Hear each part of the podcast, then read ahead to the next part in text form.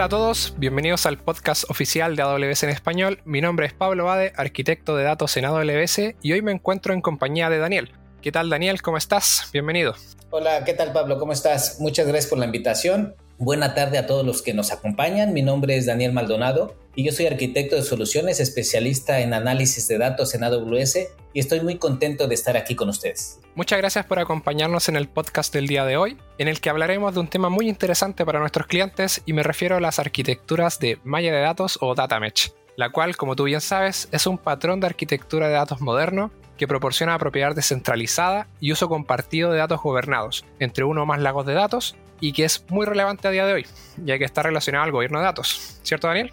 Es correcto, Pablo. La manera más sencilla en que podemos entender qué es Data Mesh es como un enfoque descentralizado para compartir, acceder y gestionar datos analíticos en entornos complejos y de gran escala, dentro o entre organizaciones, lo cual nos ayuda a resolver desafíos avanzados de seguridad de datos bajo el principio de propiedad de datos distribuidos y descentralizados. Daniel, entiendo que DataMesh nos ayuda a resolver grandes desafíos que se nos presentan con la inmensa cantidad y variedad de datos que se generan actualmente, principalmente por las nuevas tecnologías. ¿Podrías comentarnos qué desafíos nos ayuda a resolver DataMesh? Es correcto lo que mencionas, Pablo, ya que actualmente los clientes tienen que clasificar, filtrar, procesar y analizar este volumen creciente de datos para obtener hallazgos. Para hacer esto, las organizaciones tradicionalmente utilizan un equipo central de ingenieros y científicos de datos, los cuales tienen una plataforma de datos centralizada para llevar a cabo la ingesta de datos de todas las unidades de negocio o dominios de la organización para transformar los datos, generar reportes para los usuarios finales, etc. Y a medida que aumenta el volumen de datos, las organizaciones enfrentan costos cada vez mayores para mantener la misma agilidad de antes. Además, esta plataforma monolítica es difícil de escalar porque el equipo de datos central cuenta con científicos e ingenieros de datos especializados en la plataforma, pero con conocimientos limitados sobre el negocio y los diferentes dominios. Y a pesar de esta limitante, todavía tienen que proporcionar recomendaciones a diferentes áreas o dominios de negocio específicos sin tener un conocimiento profundo de esas áreas. Es importante mencionar, Daniel, que en un enfoque de datos centralizado, los ingenieros de datos son responsables de implementar todos los procesos de ingesta y transformación de datos, y además administrar y mantener la plataforma de datos. Y como mencionaste anteriormente, al mismo tiempo, deben atender todas las solicitudes de información de los distintos dominios. Entonces, frente a esta situación, ¿cuáles dirías que son los principales beneficios de una arquitectura data mesh? Bueno, Data Mesh intenta resolver los desafíos que acabamos de mencionar al permitir que las unidades de negocio tengan una alta autonomía y propiedad de su dominio de datos. Entre los principales beneficios podríamos mencionar primero el procesamiento democrático de datos, es decir, Mesh transfiere el control de los datos a los dueños de cada área o dominio de negocio, los cuales tienen los conocimientos necesarios para crear productos de datos significativos, y los consumidores pueden solicitar acceso a los productos de datos de manera directa a cada administrador de cada dominio, lo cual hace más ágil el proceso para compartir información.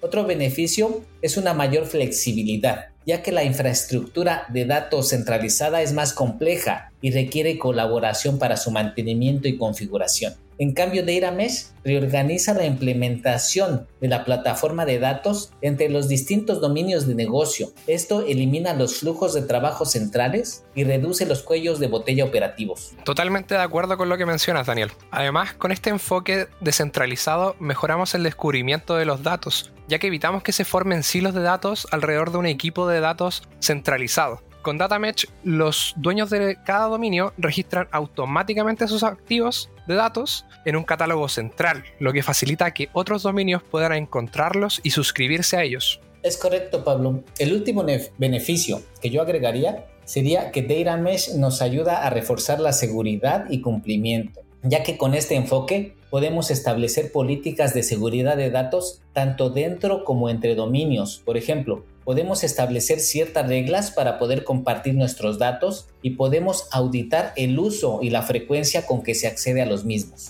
Excelente. En base a estos beneficios que acabas de mencionar, ¿cuáles dirías que son los principales casos de uso en donde podemos utilizar el enfoque de Data Mesh? Hay una variedad importante de casos de uso, pero entre los principales podemos mencionar, primero, para mejorar el proceso del análisis de datos, ya que distintos dominios de negocio generan y comparten sus activos de datos, los cuales pueden ser usados por otros equipos para crear reportes o dashboards que muestren el desempeño de ciertos proyectos, resultados de marketing o datos operacionales. Otro caso de uso que seguramente has escuchado, Pablo, es para mejorar la atención al cliente. Por supuesto, porque con DataMatch podemos obtener una visión integral de los clientes para los equipos de soporte y marketing. Por ejemplo, los equipos de soporte pueden obtener datos relevantes y reducir el tiempo promedio de atención, y los equipos de marketing pueden asegurarse de apuntar a los datos demográficos correctos de los clientes en sus campañas. Y todo esto gracias a que con DataMesh los datos fluyen de manera orgánica dentro de la organización.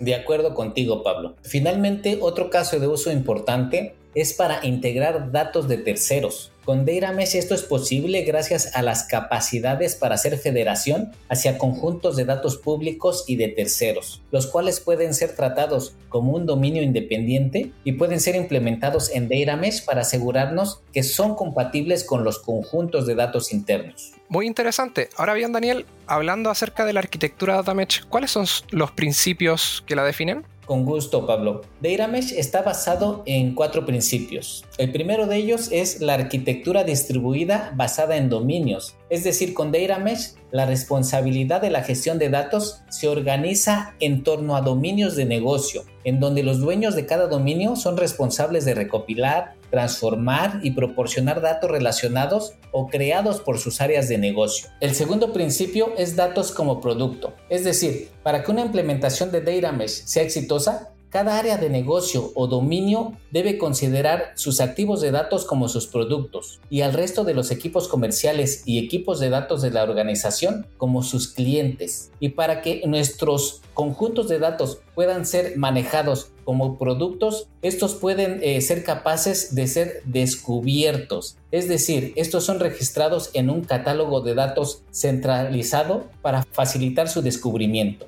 Eh, otra característica es que deben ser direccionables, lo que significa que cada producto de datos debe tener una dirección única que ayude a los consumidores de datos a acceder a ellos mediante programación. También deben ser confiables, es decir, los productos de datos deben reflejar fielmente la realidad de los eventos que documentan y también deben tener una autodescripción clara que describa de una manera entendible el propósito o la utilidad de ese conjunto de datos. Si me permite Daniel, entiendo que otro principio de la arquitectura de DataMesh es que su infraestructura de datos es de autoservicio, ¿cierto? Es decir, que cada dominio configura sus propios flujos de trabajo para limpiar, filtrar y cargar sus propios productos de datos. Y esto es posible porque DataMesh introduce el concepto de plataforma de datos de autoservicio, para evitar la duplicación de esfuerzos, en donde los ingenieros de datos configuran tecnologías para que todas las unidades de negocio puedan procesar y almacenar sus productos de datos. De acuerdo contigo. Y esta infraestructura de autoservicio es fundamental porque permite así una división de responsabilidades. Por ejemplo,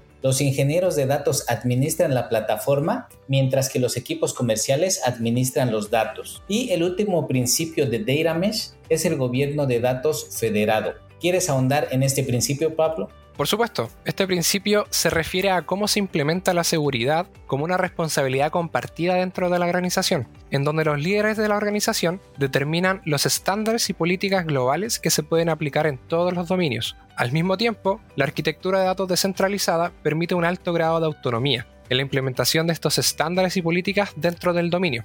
Bueno, Daniel, ahora me gustaría que nos platicaras para aquellos clientes interesados en adoptar este enfoque. ¿Cómo pueden comenzar? Es decir, ¿cómo pueden implementar Data Mesh en su organización? Claro, Pablo. Si bien es cierto que no existe un camino o procedimiento único para implementar Data Mesh, existen varios pasos recomendados para comenzar. Lo primero que recomendaría es analizar los datos existentes, es decir, hay que catalogar los datos existentes e identificar a qué dominio de negocio pertenecen. Por ejemplo, es necesario definir estándares globales para el formato de tipos de campos y campos de metadatos. El siguiente paso sería implementar políticas globales de gobierno de datos. Aquí la parte importante es definir controles de acceso granulares que los propietarios de los productos de datos aplican al almacenar sus conjuntos de datos. Si bien los productores de datos o dueños de cada dominio definen y miden la calidad de los datos, las políticas de gobierno central pueden servir como una guía.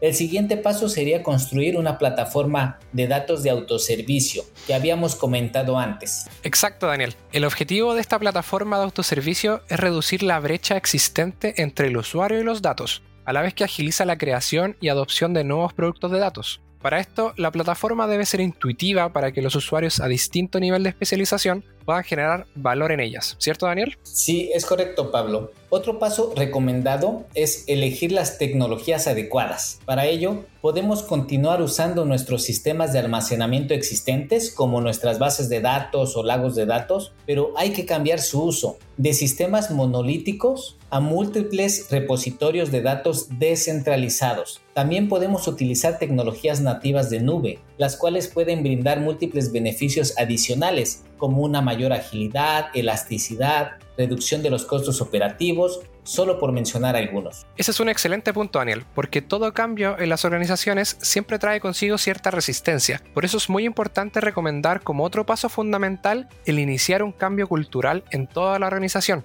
ya que una parte importante es habilitar la tecnología y las herramientas necesarias para construir fácilmente la solución de Data Mesh con múltiples productos de datos. Sin embargo, para ampliar el alcance de nuestra plataforma de DataMesh más allá de proyectos pequeños, es necesario un cambio de paradigma que se aleje de las arquitecturas de datos centralizadas del pasado. Totalmente de acuerdo contigo, Pablo. Bueno, Daniel, y ahora que sabemos qué es DataMesh y cómo funciona, la pregunta es, ¿cuál es el posicionamiento de AWS acerca de la arquitectura DataMesh? Qué buena pregunta, Pablo. Bien, AWS siempre se ha preocupado por las necesidades de los clientes en torno al intercambio de datos en organizaciones complejas y por esa razón ha desarrollado diversos servicios tales como AWS Lake Formation que nos facilita el intercambio de datos entre cuentas, que es algo que los clientes necesitan para crear una solución de data mesh. También a través de las múltiples opciones de almacenamiento como el lago de datos basado en el servicio de Amazon S3, las múltiples opciones de bases de datos de propósito específico como Amazon RDS Aurora, servicios de integración y catálogo de datos como Amazon Glue o más recientemente fue anunciado el servicio de Amazon DataZone, que tú conoces bastante bien, Pablo. Por supuesto, eh, Amazon DataZone es un servicio de administración de datos que hace que sea más rápido y sencillo catalogar, descubrir, compartir y gobernar datos que están almacenados en AWS on-premise o en fuentes de terceros. Con Amazon DataZone, los administradores que supervisan los activos de datos de la organización pueden administrar y controlar el acceso a los datos mediante controles detallados. Estos controles ayudan a garantizar el acceso con el nivel adecuado de permisos. Y también facilita que los ingenieros, científicos de datos, gerentes de productos, analistas y usuarios comerciales compartan y accedan a los datos de toda la organización para que los puedan descubrir, utilizar y colaborar con ellos, lo que finalmente aumenta el valor generado a partir de los datos. De acuerdo, y es importante recalcar que Amazon DataZone está basado en los principios de Data Mesh que mencionamos anteriormente, por lo que definitivamente es una gran opción para aquellos interesados en implementar una arquitectura de Data Mesh en AWS. Daniel, una vez más, muchísimas gracias por acompañarnos en este nuevo episodio del podcast de AWS. La información que nos compartiste fue realmente interesante y estoy seguro que será muy útil para todos aquellos que estén interesados en comenzar a generar valor de sus datos. Ya para finalizar, quisiera preguntarte si quieres compartir con nuestra audiencia un último mensaje. Únicamente agradecerte Pablo por la oportunidad de acompañarlos el día de hoy y por último solo quiero invitar a nuestros clientes que estén interesados en implementar una arquitectura de Data Mesh a que se acerquen a su representante de ventas para hacer la solicitud y reiterar que en AWS encontrarán un amplio portafolio de servicios de análisis de datos para implementar una estrategia de gobierno de datos exitosa. Además, con AWS pueden acelerar su proceso de innovación, desbloquear los cuellos de botella de aprovisionamiento, mejorar su postura de seguridad y cumplimiento, mejorar la eficiencia operativa y reducir los costos. Si tienen dudas o desean obtener información adicional, no duden en contactar a su representante local de ventas o escribirnos a través del contact center en el portal de AWS. Gracias Daniel, invitamos a toda nuestra audiencia a que escuchen nuestros siguientes episodios de Analítica, donde hablaremos en detalle de otros servicios como por ejemplo Amazon QuickSight, Amazon OpenSearch, arquitectura de datos modernas y mucho más. Esperamos este episodio haya sido de su agrado y que toda esta información les sea útil. Recuerden que nos encantaría leerlos. Pueden escribirnos a amazon.com. Soy Pablo Bade, me acompañó Daniel Maldonado y como nos gusta decir en AWS, sigamos construyendo.